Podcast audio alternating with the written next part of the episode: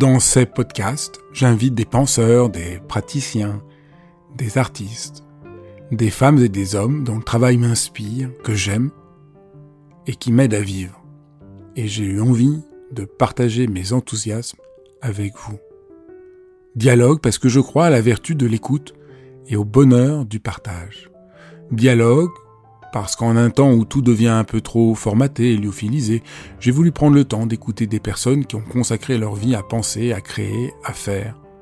Dialogue pour permettre à mes invités de déployer leur engagement et leur conviction sans que leurs paroles soient coupées en petits morceaux. Dialogue pour pouvoir être transformés en les écoutant, transformés par une parole vraie. Avec ce dialogue, je réalise un de mes rêves, vous parler du bonheur du goût. Comment apprécier chaque repas, comment apprécier euh, euh, des aliments très simples et aussi des choses euh, très euh, élégants. C'est ça que je vous propose aujourd'hui en rencontrant Shihiro Masui, qui est, à mon avis, la personne qui parle le mieux de cuisine. Juste en l'écoutant, on a l'eau à la bouche. C'est juste extraordinaire. Bonjour Shihiro. Bonjour. Je suis vraiment très heureux de vous recevoir. J'adore la manière dont vous parlez de la cuisine. Euh, Peut-être vous pourrez raconter comment vous en êtes venu à, à, parler ainsi de la cuisine de manière en plus aussi euh, vivante et simple. Euh, comment dire? Ma mère était journaliste japonaise pour un magazine féminin. Euh, généraliste, hein, elle faisait tous les sujets sauf la politique et l'économie. Donc elle faisait un peu, elle faisait de la mode, elle faisait de la cuisine, etc. Mais dans notre famille, euh, la cuisine, pas faire la cuisine, mais manger la cuisine, a toujours été un immense sujet. C'est-à-dire qu'en fait, on a, alors tout le monde s'entend très bien. Nous avons une assez grande famille, et quand euh, nous faisons régulièrement des réunions de famille, et à chaque fois, la première question que tout le monde pose, c'est qu'est-ce qu'on mange? c'est pas où on va, qu'est-ce qu'on visite, qu'est-ce qu'on va faire, non, ça, on s'en fiche. C'est qu'est-ce qu'on mange. Et comme à, à, chaque fois il y a une personne qui organise tout, parce qu'on est quand même une trentaine à se réunir de, de plein de pays différents et tout ça, euh, c'est assez compliqué. Et la personne doit donner les restaurants ou les adresses où on va, les menus, etc., etc. Et on en parle pendant des mois. Donc la cuisine a toujours été euh, vraiment importante dans la famille et je pense que c'est pour ça que ma mère s'est progressivement spécialisée dans la cuisine. Donc elle a sorti un livre en 1985 qui, même aujourd'hui, j'ai des jeunes cuisiniers qui viennent me voir en disant euh, le livre de votre mère, c'est ma Bible. Au Japon, hein, euh, donc elle a sorti en japonais. Et euh, qui s'appelle, si je traduis, Le goût de Paris. Et là, en fait, elle a parlé de, je sais même plus combien, une dizaine de restaurants certains qui existent encore, mais enfin il y en a beaucoup qui n'existent plus maintenant. Euh, après ça, elle a sorti euh, une encyclopédie des fromages français, euh, qui a été un best-seller mondial, traduit en 18 langues. Enfin bon, voilà. Et elle a toujours voulu que je l'aide dans son travail. Moi, j'ai fréquenté les restaurants étoilés ou non autant les cantines sous les ponts que des restaurants trois étoiles depuis que, je sais pas, depuis que j'ai euh, trois ans, probablement. Euh, et cette obsession avec la cuisine qu'il y avait dans la famille, je ne l'aimais pas du tout.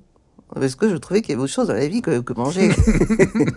et ça m'ennuyait prodigieusement, donc je ne voulais surtout pas travailler dans, dans le domaine ni du journalisme, ni euh, de la cuisine. Euh, et puis, euh, c'était quand C'est en. Bah déjà, elle m'a obligée à traduire en français euh, l'encyclopédie de fromage, qui, était en japonais, donc bon, ça, j'ai traduit. Et je, l'ai aidé un petit peu, mais c'était vraiment pression familiale. Hein. C'est ma fille, tu fais ça. et, et puis, bah, c'est venu comme ça plus ou moins, euh, vous savez, comme les, fils de, de, médecins qui ne veulent pas faire médecine mais qui reprennent le cabinet du papa parce que voilà, ben, c'était un peu ça. Ce n'est pas quelque chose que j'ai choisi particulièrement.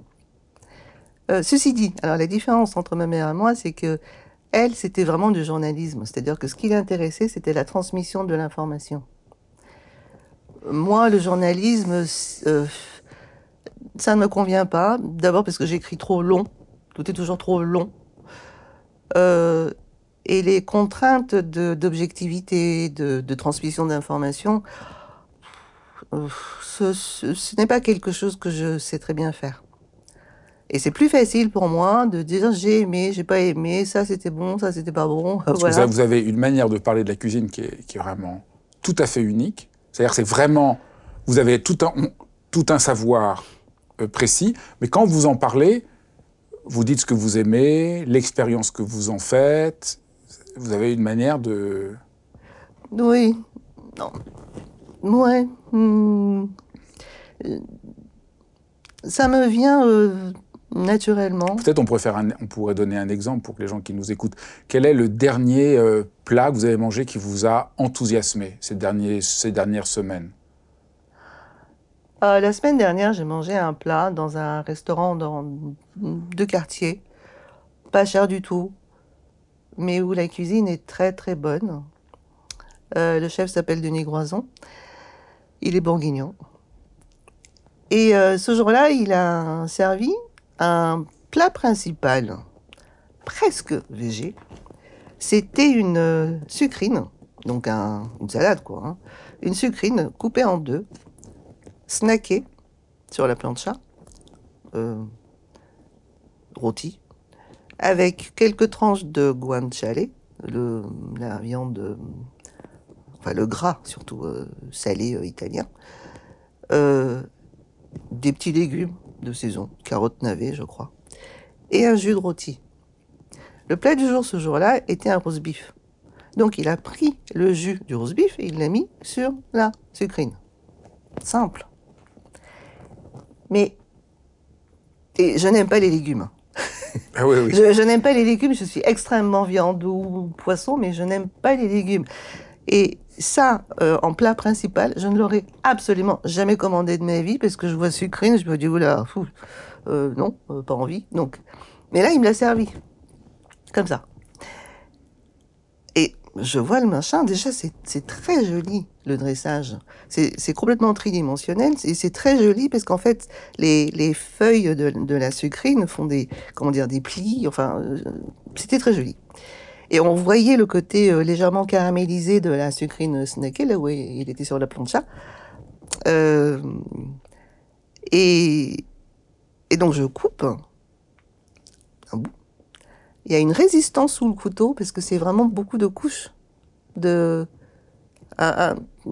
une sucrine c'est un peu de la structure d'une endive avec les feuilles comme ça. Donc quand bon là c'est coupé en deux. C'est plus mou on va dire qu'une endive hein. euh, donc quand on coupe on sent le couteau qui passe à travers chaque feuille chaque couche de feuilles et dans les couches de feuilles il y avait aussi du jus de rôti, donc un peu gras. Et on voyait le, le côté euh, un peu éponge, un peu... Et ça, c'est... Je sais pas, c'est peut-être moi, mais je trouve ça assez jouissif, rien que de voir ce, ce, ce, phénomène. Parce qu'on l'imagine en bouche, on imagine quand on, quand on écrase l'objet entre la langue et le palais et que le jus sort, c'est quand même un moment jouissif. Enfin, après, il faut aimer le jus, mais voilà.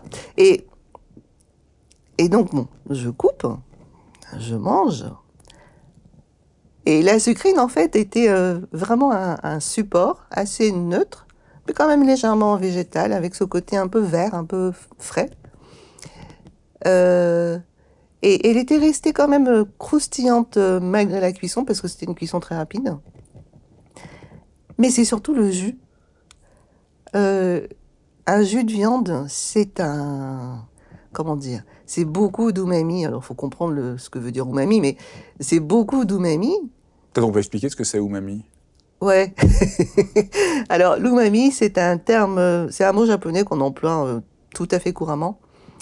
Euh, et en fait, c'est euh, ce que Bria Savarin a appelé osmazo dans la physiologie du, du goût. Et pour lui, c'est le goût du bouillon de bœuf hein, sans rien d'autre dedans. C'est-à-dire du bœuf, de l'eau cuit, et voilà. C'est ça. Et euh, il avait tout à fait raison, dans le sens où l'umami, en fait, l'umami, c'est euh, en gros principalement trois acides aminés euh, glutamate, guanylate et inosinate. inosinate. Euh, et euh, l'aliment le plus riche en glutamate du monde, c'est le kombu, l'algue kombu, qui est séché et qu'on utilise pour faire le bouillon de base japonais, le dashi. Quand vous prenez un kombu, vous le mettez dans l'eau pendant une nuit au frigo. Le lendemain, vous avez un liquide extrêmement pâle hein, qui ressemble à de l'eau. Il y a zéro matière grasse, évidemment. Si vous le goûtez, ce ne sera pas bon. C'est assez Le goût en lui-même, il est, assez désagréable. Parce qu'en fait, c'est presque du glutamate pur.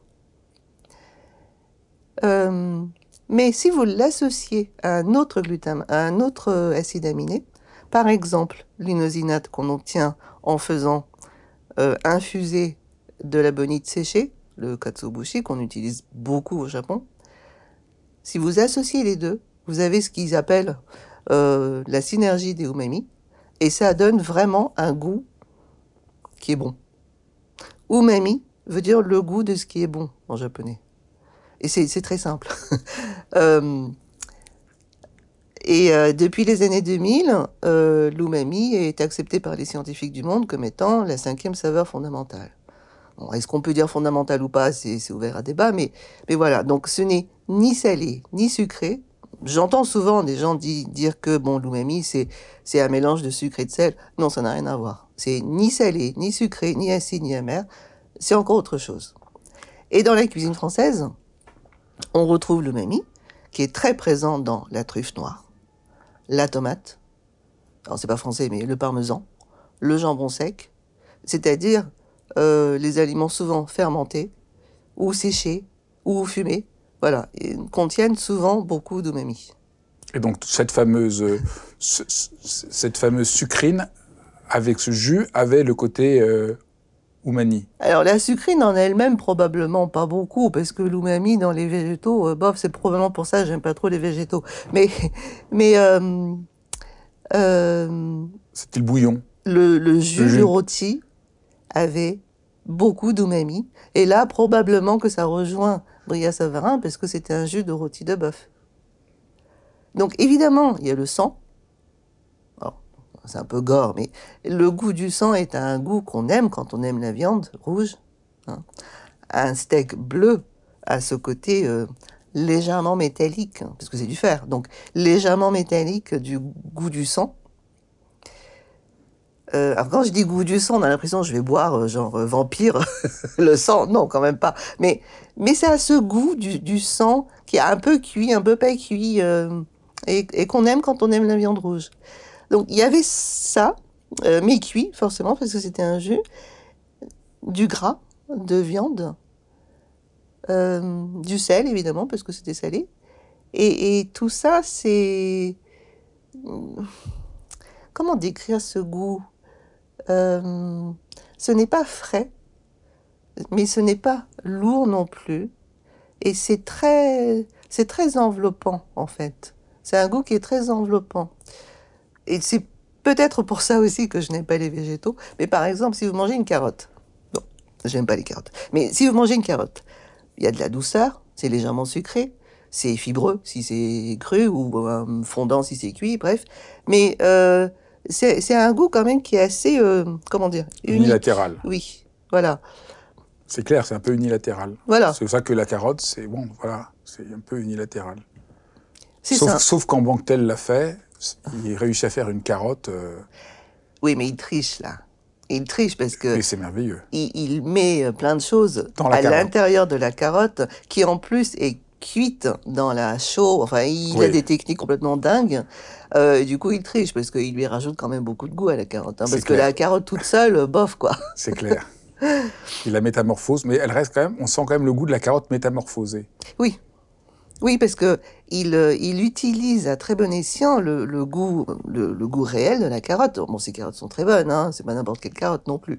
Mais, euh, comment dire, ce, cette sucrosité de la carotte, Parce qu'en gros, c'est pour ça qu'elle est bonne, une carotte, c'est parce qu'elle est sucrée. Enfin, pas sucrée comme du sucre, mais quand même.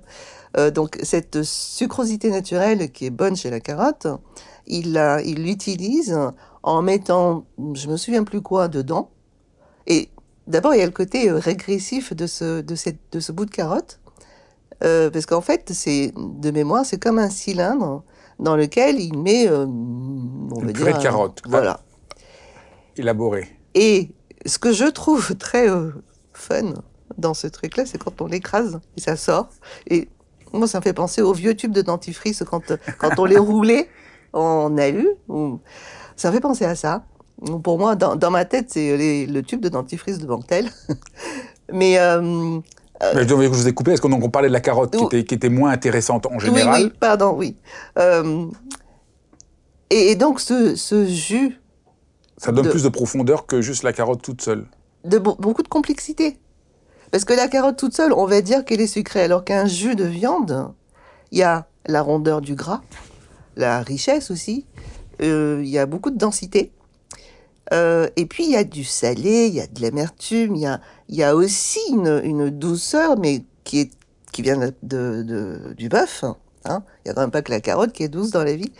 Et, et tout ça, ça donne un, un, une saveur ou des saveurs qui sont euh, complexes, qui ont plus de volume et, qui est euh, vraiment, je trouve, euh, que, que c'est très enveloppant. Et c'est pour ça, je pense que on a moins envie de manger ça en plein été. Par exemple, en été en Thaïlande, bah, vous avez plus envie de carottes, à la limite, ou d'une mangue, que d'un jus de viande. Et, et c'est en ça que, bon, ça rejoint le terroir, c'est que euh, ce qui est bon et fondamental dans la cuisine française, c'est la sauce. Le jus, la sauce, euh, toutes ces choses qu'on verse, qu'on qu'on met avec euh, tout le reste. Euh, et c'est, pour moi, c'est quand même propre à ce terroir, ce climat, un terroir qui est riche, un climat qui quand même n'est pas très chaud, globalement, mais qui est suffisamment riche pour ne pas non plus être en Norvège où il n'y a rien à manger. Donc, euh, euh, et avec beaucoup de complexité.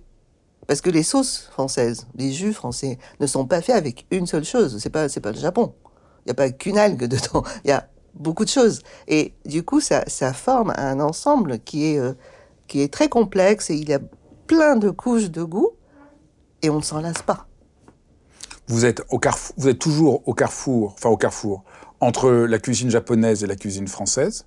Vous, vous travaillez sur les deux cuisines. Euh, est-ce qu'on peut essayer de dire un peu la différence? Alors, ce qui est intéressant, c'est que la cuisine japonaise et la cuisine française, ou je dirais le monde gastronomique, euh, les mondes gastronomiques français et japonais ont une très longue histoire et une relation euh, très particulière. Euh, il y avait un cuisinier dans les cuisines d'Escoffier en 1900, au début du siècle dernier, qui, euh, à 22 ans, est rentré au Japon et est devenu le chef cuisinier de, l'empereur du Japon. Bon, vous savez sans doute que euh, euh, il était interdit de manger de la viande au Japon pendant mille ans, jusqu'à euh, jusqu'à l'empereur Meiji en 1886. Et quand il a... Euh, Ce qui explique la passion du Japon pour le poisson, puisque la viande était interdite. La viande était interdite. En plus, c'est un, le Japon est un archipel de plus de 3000 îles donc qui est très pauvre, hein, parce que ce sont des terres volcaniques. Donc, euh, ben, il n'y a pas grand-chose à manger à part ce qu'il y a dans la mer. C'est pour ça qu'on a mangé tout le poisson de la tête aux pieds, euh, des algues. Qui va manger des algues Des algues, euh, le fougou qui tue littéralement. donc ça c'est un poisson très dangereux, qui est, très, très, difficile à manger. Il faut vraiment faut un diplôme spécial pour, le, pour le cuisiner. Oui, ce qui est très dangereux. Il tue régulièrement quelques personnes tous les ans. C'est le foie qui est très dangereux, c'est ça? alors, c'est le foie, les ovaires, le sang. Mais euh, le sang, il ne faut pas qu'il y ait de sang du tout. Oui, il ne faut pas qu'il y ait de sang du tout. Et donc les Japonais le mangent quand même euh, au prix d'un travail. Euh, bah, le travail en lui-même n'est pas, n'est pas, comment dire, ardu, mais il faut savoir le faire, oui. oui. Et ça, oui, il faut, il faut un diplôme spécial, il faut un certificat, enfin, quand même. il faut vraiment être japonais. Donc je comprends l'idée. Et c'est très bon. c'est très bon quand même. C'est pour ça qu'on le mange. Euh, et puis c'est très joli. Parce que c'est tout blanc. C'est tout blanc, c'est un poisson d'hiver. Euh, comme de la neige. Comme de la neige. Et, et, nous, enfin, alors il y a une façon de, de le servir qui s'appelle kika, qui veut dire fleur de chrysanthème. Et euh, donc il est, il est, en fait, ça, fait des tranches fines, un peu comme un carpaccio, mais beaucoup plus petit parce que c'est un poisson. Euh, et des tranches fines qui sont disposées en, en rosace, quoi. Et c'est très joli parce que ça fait comme des pétales de, de chrysanthème. Et euh, ça se mange tout simplement avec un, avec un ponzu. Un ponzu étant une, euh, en gros sauce soja avec, euh, avec jus du yuzu, qui est aussi de saison. et vous parlez de, d'une... oui, de la différence entre le Japon... Oui, j'allais dire, vous parlez de, de l'unilatéralité du la carotte. de la carotte. Quelque part, la cuisine japonaise est toujours unilatérale, c'est ce qu'elle recherche. C'est-à-dire qu'on parle beaucoup de l'épure dans la cuisine japonaise. Et l'exemple le plus euh, simple est le bouillon de base. Dans toutes les cuisines du monde, il y a des bouillons de base. En France, ça va être le fond de veau, le bouillon de volaille, euh, etc. Et au Japon, c'est le dashi. que dans toutes les cuisines du monde, on va euh, utiliser ces bouillons de base pour faire autre chose. Donc, par exemple, la soupe nationale japonaise, la soupe miso, c'est du dashi avec du miso. Après, vous mettez ce que vous voulez dedans. Bon. Eh ben, le, le dashi japonais est fait d'algues, kombu, infusées dans de l'eau, qui n'a même pas besoin d'être chauffée, euh, et ou du katsubushi, donc la bonite séchée, qui est infusé, mais à basse température, et ce sont des cuissons courtes. Le katsuobushi, par exemple, on le monte à 80 degrés, à savoir à frémissement, on éteint, on filtre. Ça dure quoi 10 minutes. Les bouillons français. Il y a, bon, évidemment, il y a, il y a la volaille ou le veau, il y a des, comment dire, des, aromatiques. Il va y avoir le bouquet garni, euh, du céleri, de la carotte, de l'oignon, du poireau, du machin. Enfin bon, voilà. Donc il y a plein de choses. Donc d'un côté, vous avez l'unilatéralité euh, japonaise, qu'on appelle aussi l'épure, mais c'est même pas une épure, c'est que euh, moi je pense que c'est parce que c'est un pays pauvre. Ce sont des terres pauvres. On n'avait pas grand chose à mettre avec l'algue, donc bah, on s'est contenté de l'algue. voilà. Et on a trouvé que ben, avec la bonite, ça marchait bien, donc on a ajouté la bonite, mais c'est tout. Alors que la France était un pays agricole, et l'a toujours été. C'est une terre qui est riche. Donc il y a, y a, plein de choses qu'on peut mettre avec le, les os de, de, veau ou de poulet ou de machin. Euh, et du coup, il y, y a une complexité de goût. Et ça, c'est la différence fondamentale entre les deux cuisines. La cuisine française et la cuisine chinoise ont ça de commun, à savoir une complexité de cuisine et de, de saveurs, parce que ce sont des terres agricoles et riches. Vous dites aussi, je trouve ça intéressant, qu'il y a une tradition euh, de la cuisine japonaise d'artisans qui, qui font les mêmes gestes de génération en génération, oui. et qu'en France, on est plutôt que le grand chef invente, est créatif. Oui. Alors ça, je pense que c'est plus récent déjà. Euh, le Michelin a une grosse part de responsabilité, je pense aussi. Euh, parce que autrefois, autrefois, autrefois, hein, mettons Escoffier. Bon, à cette époque-là, euh, le cuisinier était aussi un artisan. Ce n'était pas une star de la télé. C'était aussi un artisan qui répétait les gestes, qui répétait les techniques, euh, voilà.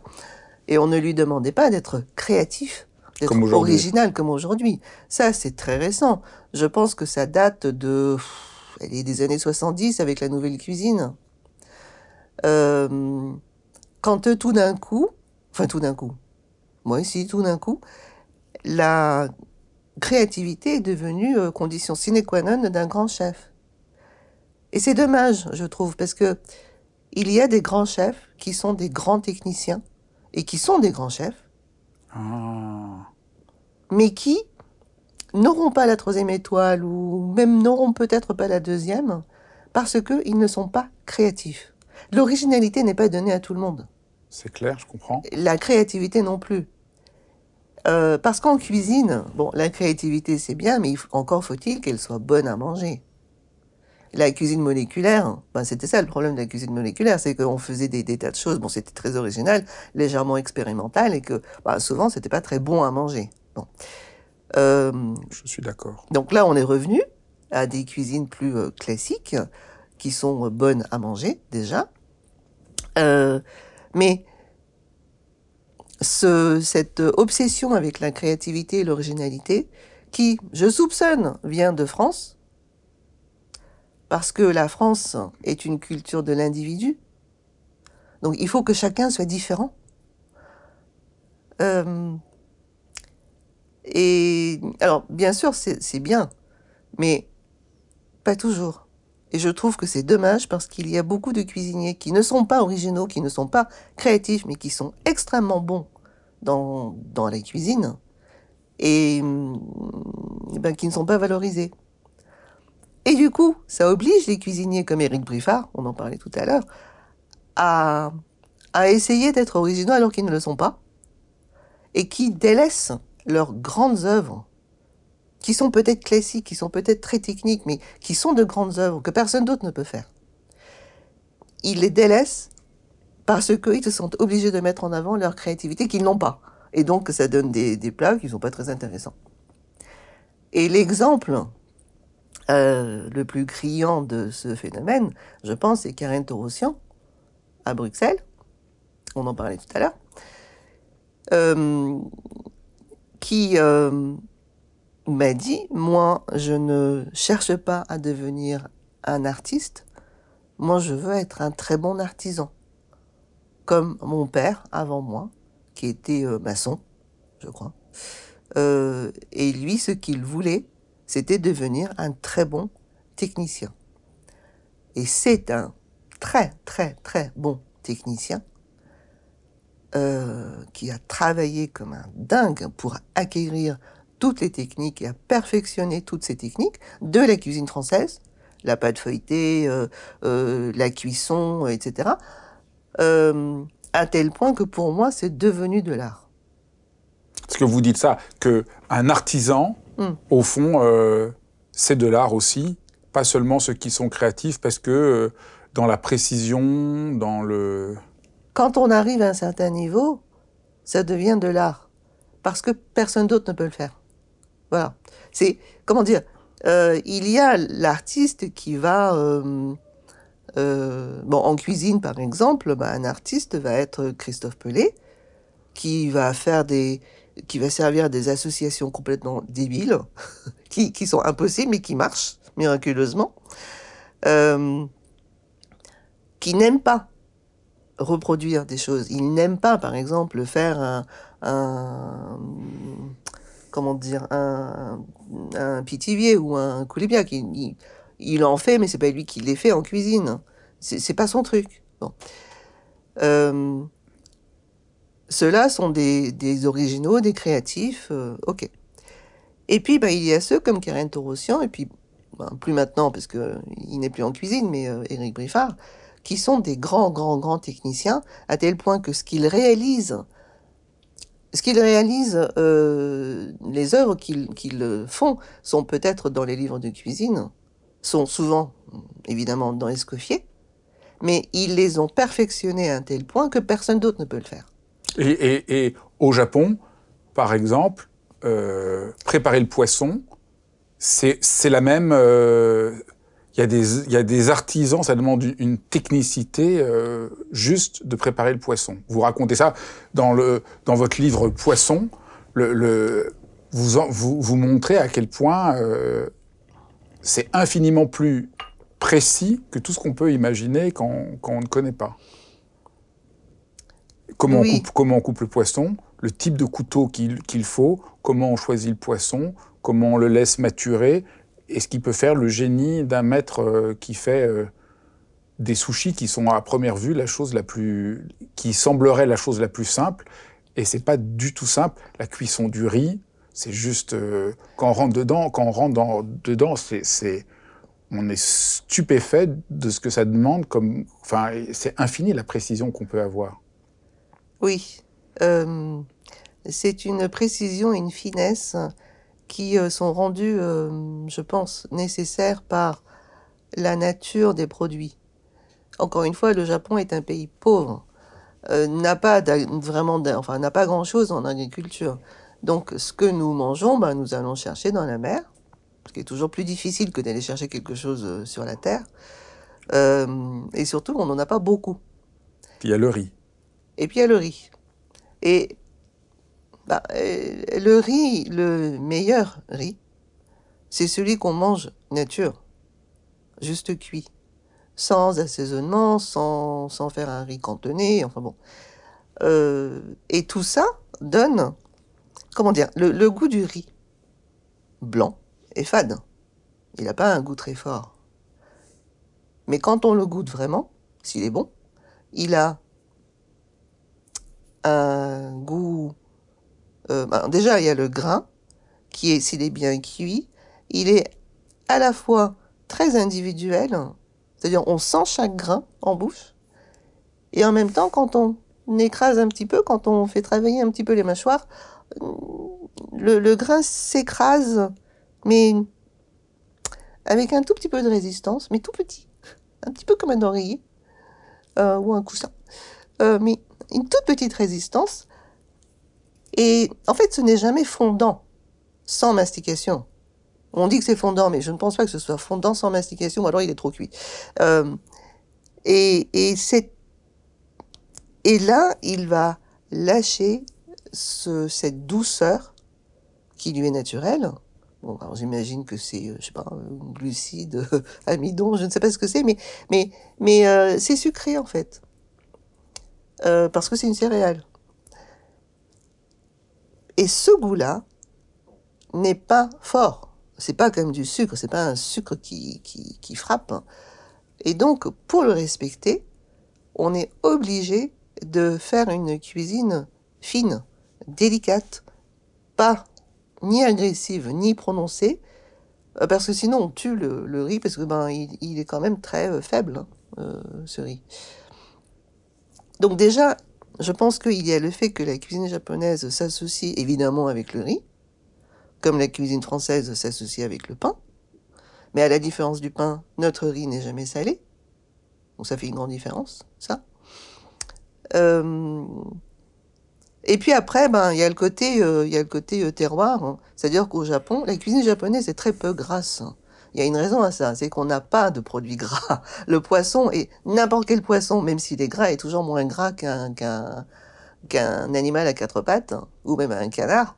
Euh, donc il y, a, il y a très peu de matière grasse, traditionnellement. Je mets un peu de côté le tempura qui euh, vient de Portugal, mais euh, je mets un peu de côté le tempura. Ah, le tempura vient du Portugal Oui, c'est ce qu'on dit. Le tempura vient de vient du Portugal. Alors, euh, l'origine du nom est, est ouvert à débat, mais euh, euh, alors, ça viendrait de. Alors, je connais pas du, tout le portugais, mais ça, ça viendrait de tempura ou templa ou enfin un, un mot comme ça portugais. Donc, ce plat qui a l'air qui semble très japonais, en fait, vient du Portugal. Et le et le, et le sushi vous, ne vient que du 19 n'a été fait au Japon qu'au 19e siècle. Ça semblerait un, plat très ancien. Oui, alors c'est toujours très amusant d'entendre, euh, surtout en France, on parle toujours de, de tradition ancestrale, de cuisine ancestrale. Et bon, hein, moi je me dis, ben, ancestral, ça remonte jusqu'à quand? Parce que, en fait, euh, tout ce qui est euh, ancestral au Japon, n'est pas si vieux que ça. Le sushi, à l'origine, vient de Chine est arrivé probablement en même temps que le bouddhisme, à savoir au 8e ou 9e siècle. Euh, et c'est à, peu, près à cette période-là aussi que l'empereur a interdit la consommation de viande. Donc, quelque part, ça allait bien. Le sushi arrive de Chine et au départ, c'était, une méthode de conservation de poisson, à savoir que le poisson était mis à, à conserver euh, dans du riz salé. Et puis, bon, voilà, ça se gardait euh, plusieurs mois. Euh, et on ne mangeait que le poisson. Le, riz, on le jetait. Au Japon, comme nous sommes un pays pauvre, contrairement à la Chine où il y a plein de terres, il y a plein de rizières, chez nous il n'y en a pas beaucoup, donc on a préféré garder le riz et le manger. Ben oui, parce qu'on va pas gaspiller euh, ce riz. Et ce type de sushi, qu'on appelle nare sushi, existe encore au Japon, il y a une région euh, qui est connue pour ça. Mais le sushi tel qu'on le connaît aujourd'hui dans le monde a été, aurait été inventé au 19e siècle par un certain euh, comment il s'appelait déjà? Yohei, le flamboyant, euh, qui portait sur un plateau le sushi plus ou moins comme on le connaît aujourd'hui, mais plus gros. Et voilà, il a commencé par vendre ça dans la rue, puis après, ben, il a été apprécié, donc il a commencé à vendre ça dans les grandes maisons, etc. Euh, mais le sushi tel qu'on le connaît aujourd'hui, à savoir avec la petite boulette avec le poisson cru, ça, ça date de euh, même pas un siècle. Parce que c'est venu quand même avec la réfrigération. C'est-à-dire que les premiers sushis nigiri, comme on les connaît aujourd'hui, du, du 19e siècle, euh, n'utilisaient pas de poisson cru, c'était des poissons euh, cuits ou vinaigrés marinés, enfin, c'était pas cru. Et donc, le poisson cru est venu avec la réfrigération. Sinon, c'est pas possible. Et du coup, bon, l'ancestralité et le caractère ancestral de la chose, encore une fois, ça dépend euh, de ce qu'on entend par ancestral. Qu'est-ce qui fait un bon sushi? Un bon sushi, euh, quand vous regardez un sushi de, profil, en fait, vous remarquez que un sushi est 80% riz et 20% poisson. Après, ça dépend. Il y a des poissons qu'on coupe plus finement que d'autres. Poissons blancs, on les coupe plus finement parce qu'ils sont plus, plus fermes, plus durs. Ils ont moins de goût. Un thon, on va le couper plus épais parce qu'il se mâche bien. Euh, et puis il a plus de goût. Donc, euh, mais dans tous les cas, il, y aura toujours beaucoup plus de riz que de poisson. Et le riz, c'est ce qu'on sent en premier sur la langue. Quand on met un sushi en bouche, Parenthèse, le sushi se mange toujours en une bouchée, sauf certains maquis, mais euh, les rouleaux. Mais le nigiri, la boulette de viande, de, de riz avec le poisson dessus, se mange toujours en une seule bouchée. Et donc, quand vous prenez le, le nigiri, vous mettez en bouche, ben, c'est le riz qui repose sur la langue. Et, ensuite, quand vous fermez la bouche, tout ça se dilite instantanément. Mais jusqu'à ce moment-là, il faut que ça tienne. Donc, vous allez dans un restaurant de sushi, vous essayez au comptoir, on vous sert la boulette. Si vous prenez la boulette et qu'elle tombe, c'est pas bon. Si vous prenez la boulette, vous la mettez en bouche et votre langue sent que, ne sent pas les grains individuels, mais a une, sent une espèce de pâte un peu collée ensemble. Ça, c'est pas bon non plus. Et puis après, le goût, bien sûr.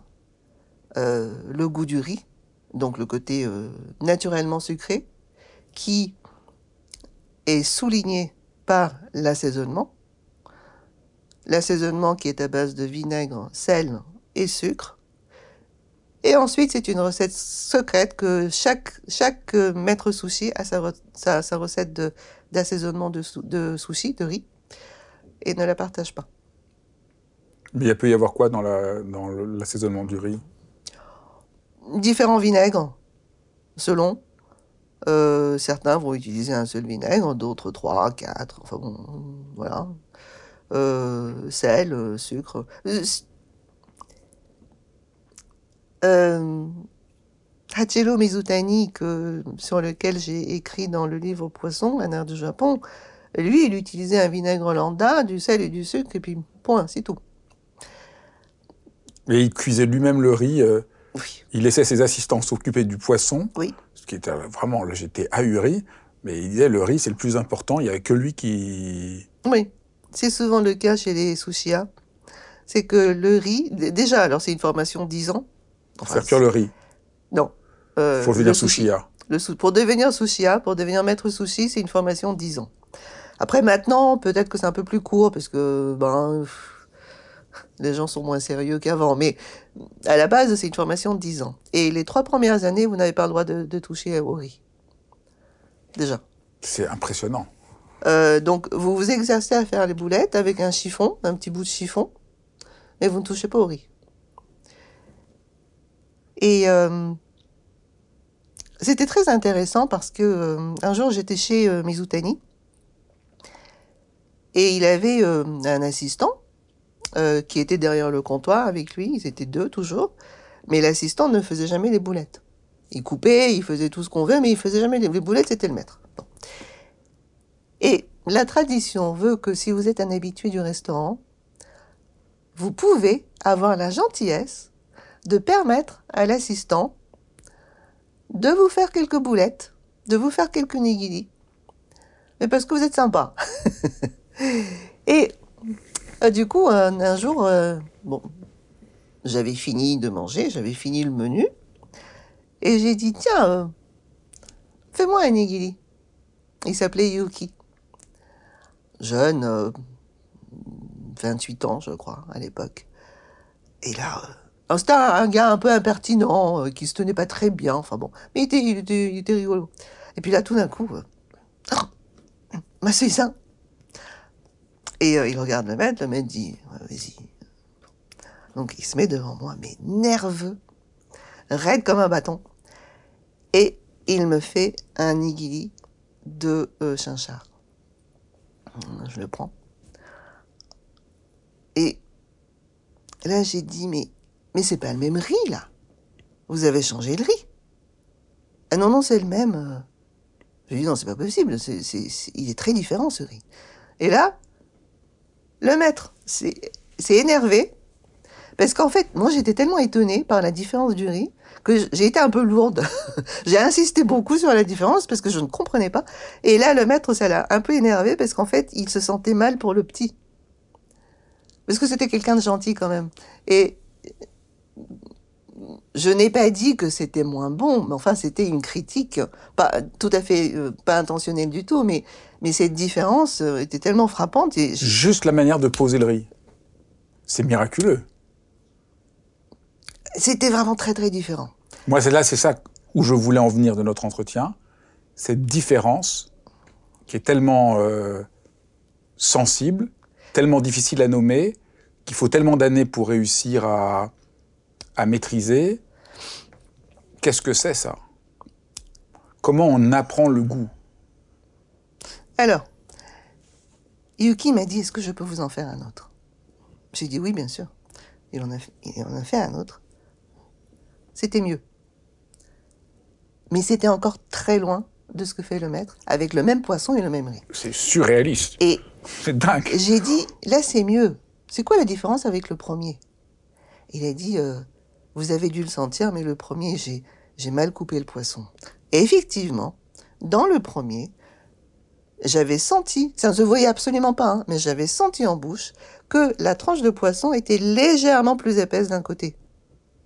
Et ça, c'est, ce n'est absolument pas visible parce que c'est, c'est à des, je sais pas, à des nano, nanomètres, en fait, des, des, une fraction d'une fraction de millimètre, probablement.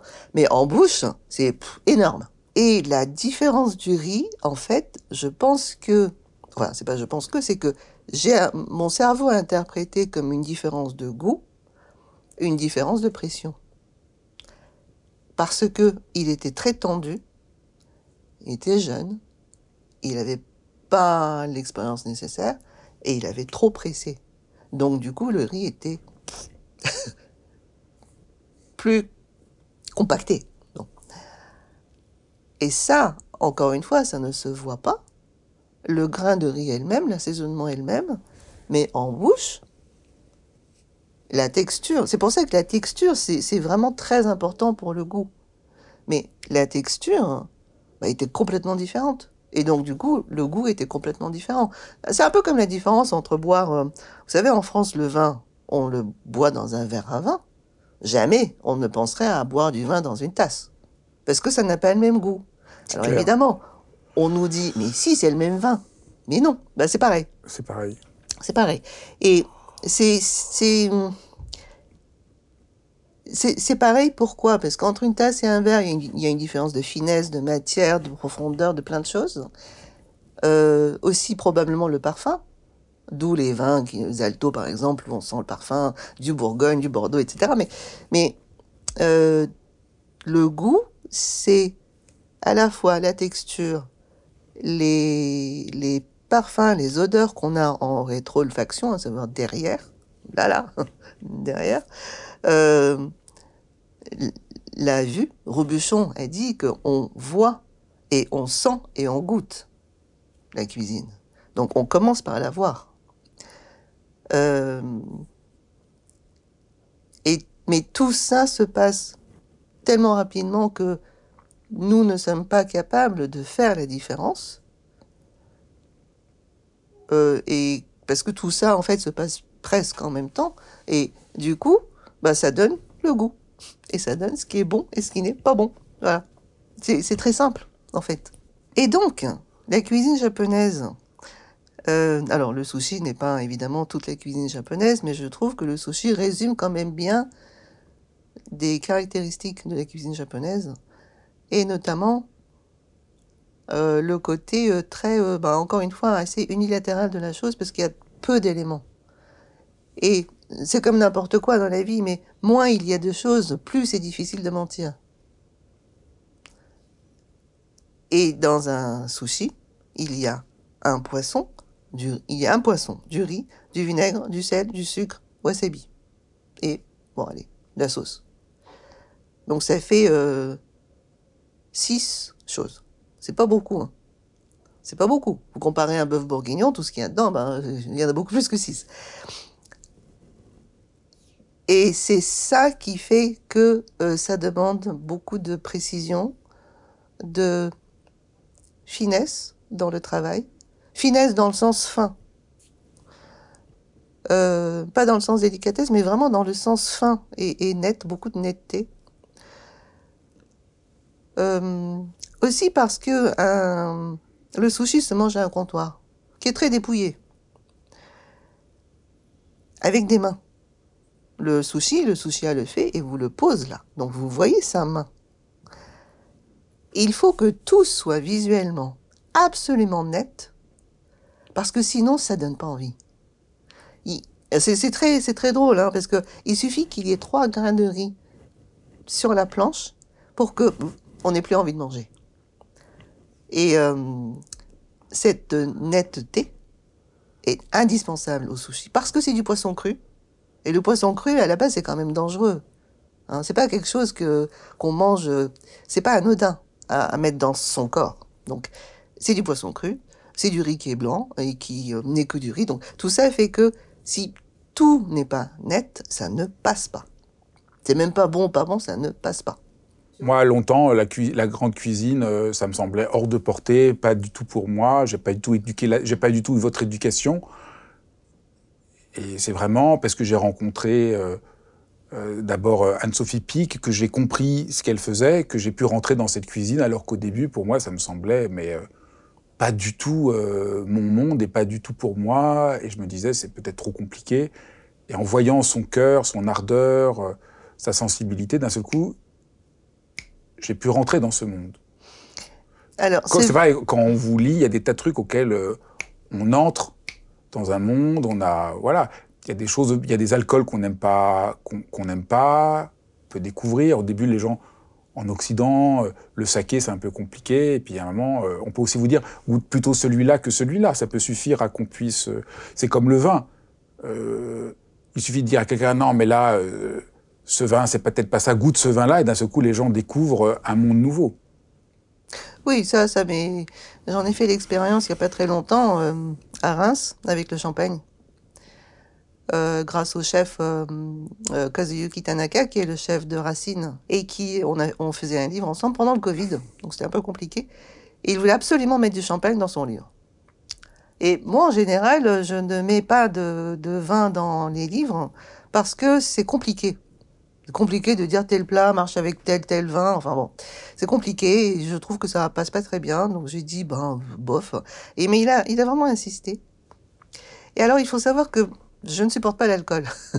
donc j'aime bien le goût du vin, du saké. Euh, enfin j'aime bien le goût, mais euh, je, bois un millimètre de hauteur dans le verre.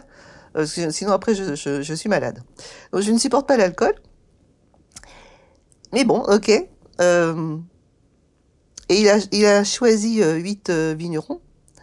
Et le champagne, pour moi, c'était euh, Dom Pérignon, Krug, enfin voilà, euh, des choses qu'on boit qui sont agréables, voilà, on trinque, euh, ok. Euh.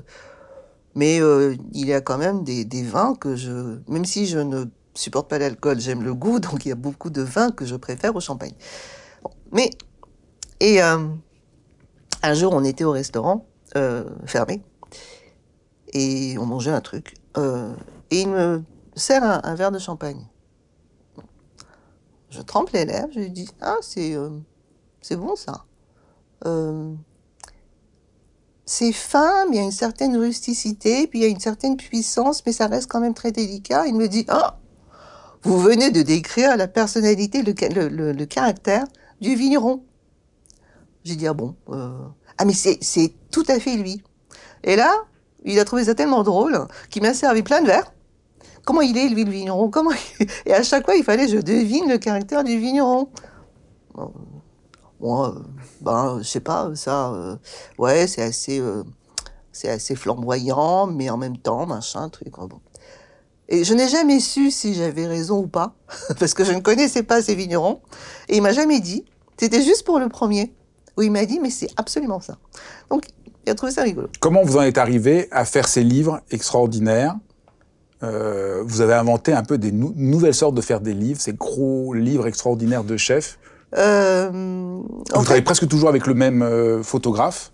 Oui, oui. Alors lui, je l'ai rencontré en 80, 95, 96. Enfin, ça fait longtemps qu'on travaille. Ça fait 40 ans qu'on travaille. 40 ans? Non, quand même pas. Mais ça fait longtemps, ça fait 30 ans. Ça fait plus de 30 ans qu'on travaille ensemble. Et euh, je l'ai rencontré par une personne euh, en commun.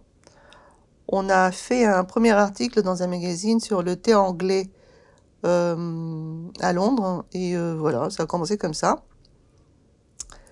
le premier livre qu'on a fait ensemble. Alors, je n'ai pas inventé le genre. Ce qui s'est passé, c'est que ma mère a trouvé un jour un jeune chef qui s'appelle Yannick Aleno. Euh, il était euh, dans un, il travaillait dans un, il était chef dans un restaurant à l'hôtel euh, Scribe, je crois. et après ça, il est allé au Meurice et elle a fait un premier livre avec Yannick qui s'appelle Quatre saisons à la table numéro 5. La table numéro 5, c'était sa table au Meurice, parce qu'elle y allait je sais pas, euh, deux fois par semaine. Enfin bon, elle, était vraiment très très fan de ce cuisinier. Donc elle a fait un premier livre, et c'est moi qui ai écrit le texte en français. Parce qu'elle, elle écrivait en japonais. Donc elle m'a demandé de traduire. Bon, et j'ai traduit en réécrivant, parce que hmm, je ne suis pas traductrice et je ne sais pas faire les traductions euh, très proches du texte. Donc c'est toujours une sorte de réécriture. Donc j'ai écrit le français. Et ça a commencé comme ça. Le honton, euh, le honton, comment c'est venu? Ben, On a fait les photos avec Richard Houghton, le photographe, au Précatelan. Et euh, on a eu l'idée de faire un livre. Je ne sais plus comment c'est venu. J'en ai parlé d'abord à La Martinière où euh, la directrice éditoriale de l'époque, euh, je suis allée la voir avec les photos et euh, j'ai dit voilà, je veux faire un livre, un livre. Et à l'époque, les livres de chef, je crois qu'on déjà le, le terme n'existait pas, on ne parlait pas de livre de chef. Et puis bon, il n'y en avait pas beaucoup, il y avait Bocuse. il y avait le livre que ma mère avait fait avec Yannick, et puis ben, je sais pas. Il y avait des livres de Joël Robuchon, mais c'était plus des livres de recettes, c'était pas des beaux livres comme ça. Donc je vais voir la, martinière et puis euh, elle me dit mais, mais c'est quoi le sujet? J'ai dit bah le sujet c'est euh, je sais pas c'est l'amour. Elle m'a regardé comme ça. Et là je me suis dit oula ça ça va pas le faire.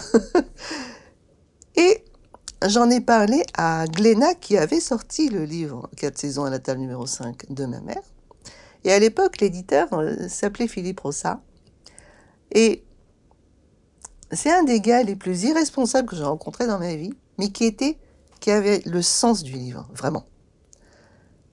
Donc on j'en ai parlé à Philippe. Euh, il était tout à fait partant. Très bien. Et un jour, on était dans le bureau de Frédéric au Précatelan et on parlait du format du livre. Et là, il y avait euh, l'encyclopédie des, des, aliments, je crois, de, je crois que c'était Guimio. Un truc énorme. Et il y a Frédéric Canton qui sort le livre de sa bibliothèque et qui dit voilà, ça c'est bien. Je regarde le truc énorme qui pèse une tonne. J'ai dit non mais non mais non mais non mais non mais ça c'est un truc de mec ça, hein, c'est trop gros. Et Philippe a dit non non c'est bien. J'ai dit mais tu as vu la taille de ce truc? Il dit non non c'est bien on, fait ça. J'ai dit ben non mais personne va aller acheter ça à la Fnac ça, pèse une tonne. Non mais ils ont qu'à le commander dit Frédéric. Donc le format était décidé, le nombre de pages aussi, 356. Avec Richard et Frédéric, euh, on a euh, commencé à réfléchir à la couverture. Et Frédéric, à l'époque, faisait euh, une, entrée composée d'une grande assiette, une gelée au fond et des petits points de trois couleurs.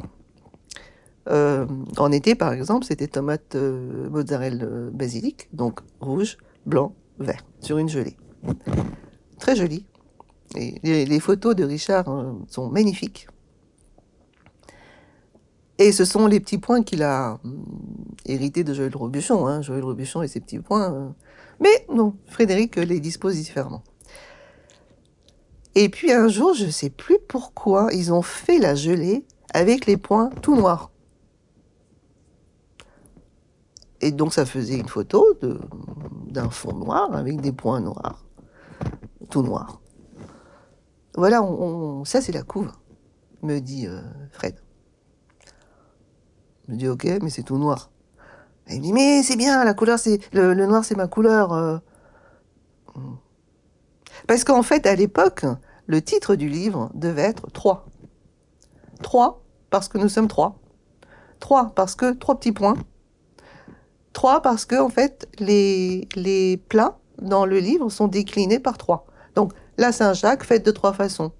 Euh, je sais plus quoi, faite de trois. Enfin, le 3 était un, thème récurrent, donc le livre devait s'appeler 3 avec un 3 sur la couverture. Euh, un livre énorme, tout noir avec juste un 3 dessus. bon, je me disais, c'est quand même un peu. Mais Frédéric a vraiment insisté sur, le, sur la couve complètement noire. Donc on a envoyé ça. Et là, euh, l'éditrice, alors Philippe Rossay a été le directeur éditorial, puis il y avait une éditrice qui faisait l'exécution, puis elle m'appelle, elle me dit, mais, mais ta couve, elle est toute noire. je dis, euh, oui, oui, je sais. Euh. Et à l'époque, hein, il faut quand même savoir que les grands beaux livres de chef, ben, il n'y en avait pas beaucoup, et que un livre de cuisine noir, ça ne se faisait absolument pas. Parce que le noir, c'est, c'est sombre, c'est le deuil, c'est, enfin, c'est pas les cuisines. Donc, ça ne se faisait pas. Et elle me dit, euh, mais on peut pas mettre une carotte sur, le dos du livre, quelque chose, mais tout noir. Hein. T'es sérieuse euh, Je dis, euh, non, on veut pas une carotte. Parce que je trouvais que l'idée était débile. De mettre une carotte sur un truc tout noir, là, c'était vraiment ringard. Et c'est venu comme ça. Et en fait, sur le livre, on avait demandé qu'il y ait des petites bosses pour les points, comme les points sur la gelée. Et à l'impression, les bosses ont disparu et ça a été remplacé par un vernis. Donc on était un peu déçus. En fait, c'est un défaut de fabrication, hein, ça. Hein. Et le livre a cartonné. Euh, il s'est très bien vendu, notamment dans la profession. J'ai eu je ne sais combien de chefs et de cuisiniers qui m'ont dit euh, Ah, mais euh, le grand livre noir. Le grand livre noir que vous avez fait avec Frédéric Canton. Et pendant des années, j'ai eu des chefs qui disaient euh, Je veux faire un livre. Ok Je veux faire un livre comme celui de Frédéric Canton. le grand noir. Mais vous ne faites des livres qu'avec les chefs que vous aimez passionnément. Oui. je ne fais de livres qu'avec des, des chefs dont j'aime la cuisine. Donc vous ne faites pas des livres, de, des livres, de, commandes que des chefs que vous aimez moins, vous demanderez, vous ne vous, pas, vous faites pas? Euh, Alors, je n'ai jamais eu de commande. Donc je crois que la question ne s'est pas posée. Euh, des commandes, euh, comment dire? Je ne sais pas si on peut appeler ça une commande quand, par exemple, un chef me contacte et me dit je voudrais faire un livre. Ça, c'est pas vraiment une commande puisque je suis payé par la maison d'édition et pas par le chef. Donc, euh, ça, c'est déjà arrivé, bien sûr. Que vous avez dit non Parce que vous n'aviez pas d'estime ou de, de passion ou de. Parce que vous avez dit que la question centrale, c'était l'amour. Oui. Euh, oui, c'est vrai. C'est vrai que j'ai été euh, parfois contacté par des chefs. Euh, en fait, quand je suis contactée par un chef, en général, je dis non. Parce que j'ai un esprit un peu retort et quand on me propose un truc, j'ai envie de dire non, je sais pas, mais, je dis toujours non. Et par exemple, euh, euh, chef Tanaka de, Racine m'a envoyé un message. Non mais, en fait, avec lui, c'était très drôle parce qu'il y a des années de ça, quand il a eu la deuxième étoile Michelin, j'avais découvert ce chef japonais qui était à Reims, voilà. Je lui avais envoyé un message disant est-ce que je pourrais avoir une réservation? Et il m'a répondu ni bonjour, ni mer, ni rien. Il m'a répondu c'est complet. Je me suis dit vache. Euh, j'ai oublié le chef, franchement pas sympa. je l'avais complètement oublié. Et euh, fin août 2020, donc en plein Covid, je reçois un message de la part d'un chef de Reims qui me dit Est-ce que vous voudriez bien venir déjeuner chez moi? Je voudrais faire un livre. J'ai dit merci, mais non, je ne fais plus de livres, je pars à la retraite. ça fait euh, des années que je dis ça, mais je pars à la retraite, j'arrête de faire des livres. Il me dit euh, Ok, mais venez déjeuner quand même. Ça se trouvait que Richard Rotten, le photographe, qui vit à Londres, hein, était à Paris à ce moment-là. J'ai dit, écoute, euh, ça t'intéresse d'aller à Reims manger chez euh, Racine Et il me dit, euh, ouais, ouais, allons-y. Donc on y est allé. Et puis là, j'ai découvert sa cuisine. Ça se passe toujours comme ça, en fait. Je découvre une cuisine et j'aime bien. Pour plein de raisons, mais j'aime bien. Ça peut être parce que c'est tellement parfait comme Karen de Rossian à Bruxelles. Ça peut être parce que c'est complètement fou comme Christophe Pelé. Ça peut être parce qu'il y a une, introspection presque douloureuse comme chez Jérôme Banquetel. Mais il y a toujours quelque chose. Et, euh, et là, j'ai beaucoup aimé cette cuisine. Hmm, qui était très mignonne, très gentille, très très très euh, très naturelle, euh, pas naturelle dans le sens naturalité, mais un côté très, je sais pas, très vert, très printemps, euh, alors que c'était fin août. Mais, j'ai beaucoup aimé cette cuisine. Puis après, j'ai parlé avec le chef. Chef qui euh, est toujours débraillé, on a toujours l'impression qu'il sort du lit. Euh, qui, première fois qu'on se rencontre, hein, qui me dit Vous avez quel âge? Pardon, vous parlez à moi. Et j'ai bien aimé cette personnalité à la fois cash, malgré tout très respectueuse à la japonaise, mais avec un côté très punk presque. Euh, et la dichotomie entre la cuisine qui est très minutieuse, très précise, et ce, gars-là qui sort du lit, euh, m'a plu. Ouais. Et du coup, ok, on a fait un livre. Et ça se passe, il y a toujours quelque chose comme ça. Toujours quelque chose comme ça.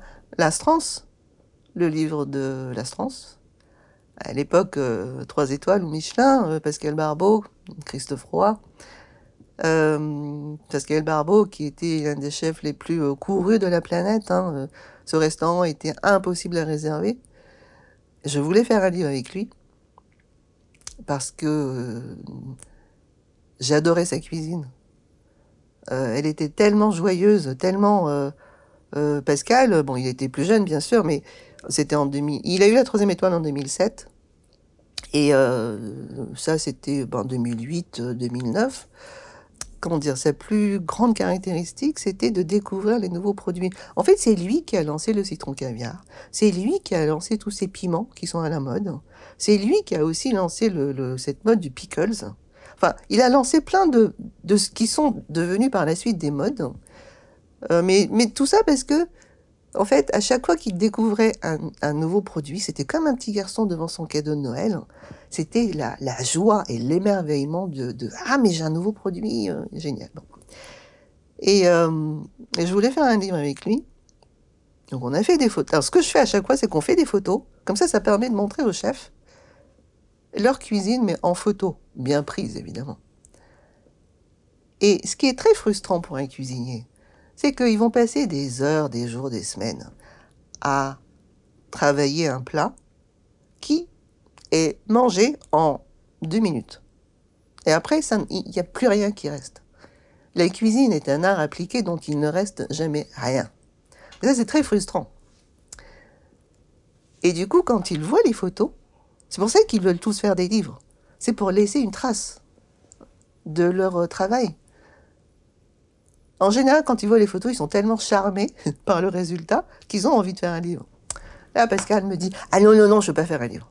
Je lui dis Mais pourquoi? Il me dit Non, non, non, je, je, je veux pas. euh, ah non, non, ça me fait peur. Non, je veux pas. C'est euh, euh, gravé dans le marbre. Alors, effectivement, un livre, c'est imprimé, donc oui, c'est un peu gravé dans le marbre. D'autant que, bah, à moins de le brûler, il va toujours exister, hein, le livre.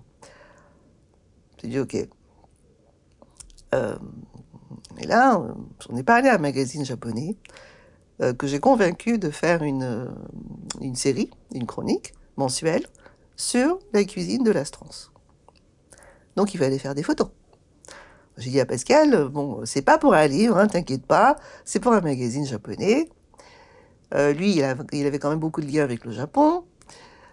Et donc, il a accepté qu'on fasse des photos euh, une fois par euh, mois, je crois, pendant la coupure. Donc, Richard avait une heure et demie chrono pour prendre des photos à la coupure. C'est chaud, hein, pour un photographe. hein.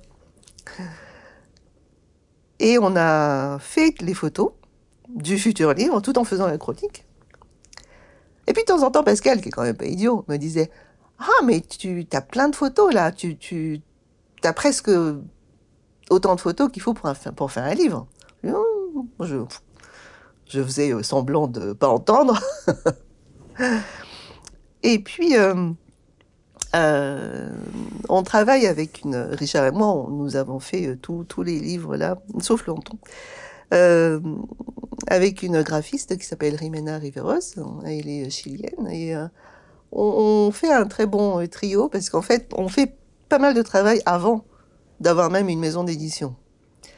Donc, je lui avais demandé de faire un, petit, un petit livre d'une vingtaine de pages pour montrer au chef. Ok, il le fait. Je montre au chef, je dis voilà, ça c'est ce que je veux faire. Et il me dit ah non, mais non, mais non, mais je veux pas faire du livre. Je t'ai déjà dit, je veux pas faire du livre. Je dis mais on a tout ce qu'il faut pour le faire là, donc t'as rien à faire. Il me dit non mais je sais pas faire des recettes. J'ai dit hein? Quoi? Euh, Mais j'ai pas de recettes. J'ai dit euh, c'est pour ça que tu veux pas faire un livre. Ben oui parce que dans un livre il faut faire des recettes. J'ai dit ben non on va pas faire de recettes dans ce livre.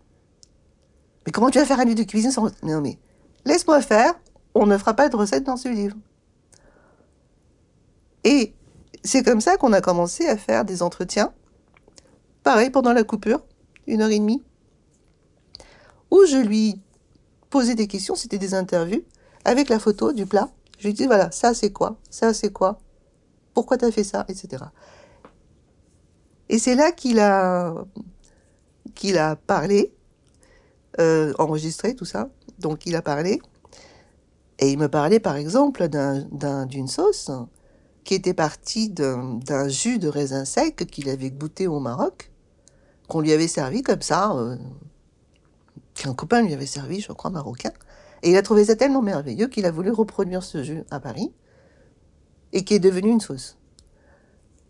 Et puis il a hum, sorti des phrases mémorables comme euh, euh, son credo, c'était que par exemple, il y a un plat, langoustine, condiments, sauce, légumes, mais que que ce soit une langoustine ou un turbo ou un agneau, on s'en fout.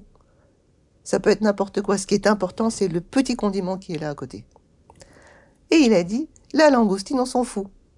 Ça, c'est devenu le titre des pages consacrées à ce plat de langoustine avec plein de choses autour. Et euh, ce livre-là, il y a 30 euh, plats, que 30 plats, parce que dans les autres, vous en trouvez 100, hein, donc il n'y a que 30 plats, mais à chaque plat, plusieurs pages de Pascal Barbeau qui parle de son plat. et après, j'ai quand même réussi à, soutirer des mini-recettes, donc recettes de condiments, recettes de sauce, recettes d'un jus, mais c'est des mini-recettes. Et donc on a fait un livre. Et euh, ce livre-là, j'étais très contente parce que euh, ses disciples à Pascal m'ont dit, par exemple Adeline Grattard de Yamcha, m'a dit, on a l'impression d'entendre le chef parler. Et c'est ce que je voulais, de littéralement entendre le chef parler. C'était des monologues. Et euh, il y a eu la version française et la version anglaise, en, langue anglaise. Et la version en anglais a été euh, en rupture avant la sortie du livre en précommande sur Amazon. Donc c'est un livre qui s'est excellemment bien vendu. Euh, et voilà. Impossible à trouver aujourd'hui. Hein. Impossible à trouver. On voit toute la, créativité et la manière dont vous essayez d'être fidèle à cet univers Oui, alors ce que j'essaye de faire dans les livres, euh, en fait, je crois que le déclic, ça a été quand j'avais 16 ans. J'avais euh, écrit une chronique dans un magazine euh, à partir de cartes postales de Paris. Et c'était une petite fille qui a adressé des cartes postales à son grand-père en, parlant des monuments historiques. Donc c'était Notre-Dame, l'Arc de Triomphe, etc. Et, bon, vous savez, on reçoit toujours des lettres de, lecteurs. Et le magazine m'avait transmis une lettre d'une euh, dame euh, dont la maman était âgée, alitée, aveugle, je crois, et à qui elle lisait mes articles. Et elle me remerciait parce que ça avait permis à sa mère de visiter Paris. Ce qu'elle avait toujours rêvé de faire, mais qu'elle n'avait jamais pu faire. Elle n'a jamais pris l'avion de sa vie, et c'est au Japon. Et ça, ça m'a vraiment touchée. Euh, ça, plus il y a une bibliothèque euh, à Tokyo de braille pour les non-voyants et euh, ou malvoyants, je ne sais plus comment ça se dit. Et on m'a demandé la permission de traduire mes articles en braille. Et c'est là que j'ai compris que en fait, ça permettait aux gens de faire l'expérience de quelque chose. Voilà. À travers mes textes. Voilà. Et c'est ce que je cherche toujours à faire dans mes livres. Après, ce sont des beaux gros livres avec de très belles photos. Donc, je dirais, allez, 80% des, des, lecteurs ne lisent pas mes textes, mais bon, c'est pas très grave, parce que les 20% restants les lisent. Euh, et ce que j'essaye de faire, c'est, c'est de donner aux lecteurs euh, l'expression, euh, l'expérience du restaurant. C'est ça. De la cuisine et un petit peu du chef. Je ne cherche pas à transmettre une technique. Bon, alors poisson, c'est un peu différent. Mais dans les livres de chef, je ne cherche pas à transmettre une technique. Je cherche à transmettre une expérience. Et donc, mes livres s'adressent, pour moi, hein, s'adressent aux gens qui sont, qui ne peuvent pas aller dans ce restaurant. Pour des raisons économiques, géographiques, physiques, parfois. Euh, mais c'est vraiment pour permettre au lecteur d'être là, sans y être. Et hum, vous parlez tout à l'heure de, décrire le goût, ben, ça en fait partie, bien sûr. Bien sûr. C'est ça, c'est ce que, je, ce que je trouve euh, étonnant, parce qu'il y a beaucoup d'écrits qui sont techniques. Euh. moi, je moque beaucoup souvent des sommeliers qui vous parlent des hum. vins et ça, on n'en a rien à faire. Ils peuvent pas juste nous dire si c'est bon ou pas bon et qu'est-ce qu'il y a. Ils nous disent, voilà, telle parcelle. Arrêtez juste. Et vous, c'est l'antipode de ça. C'est-à-dire, c'est vraiment, on, vous aider à faire l'expérience avec des mots très simples. Mais c'est vraiment, enfin, comme on l'a entendu dans notre entretien, c'est euh, vraiment votre expérience. Oui, c'est pour ça que je suis terriblement ignare en cuisine. Les produits, je n'ai pratiquement jamais visité de producteur. je ne connais même pas les saisons. Et euh, c'est très embarrassant hein, parce que je dis euh, ça c'est un chou ou, euh, ou c'est pas un chou? mais je reconnais plus ou moins les poissons, mais euh, vraiment je ne connais pas les produits, je ne connais pas les cuisines. Euh, vous me dites une sauce hollandaise, il faut que j'aille regarder dans Escoffier pour euh, retrouver ce que c'est. Enfin, je ne connais pas. Je n'ai pas de connaissances en cuisine. Euh, tout ce que je fais, c'est manger et décrire ce que je ressens à ce moment-là. C'est tout. C'est très simple. C'est très simple. Mais c'est merveilleux. Merci beaucoup. Merci. Merci beaucoup. Merci. Merci d'avoir écouté cet épisode de dialogue, le premier sur euh, le goût au sens le plus large euh, du terme. On parlera de parfum, de musique, de, de tout ce qui fait euh, la, la beauté de notre existence. Surtout, n'hésitez pas à vous abonner, à me faire part de vos commentaires. Je vous dis à très bientôt.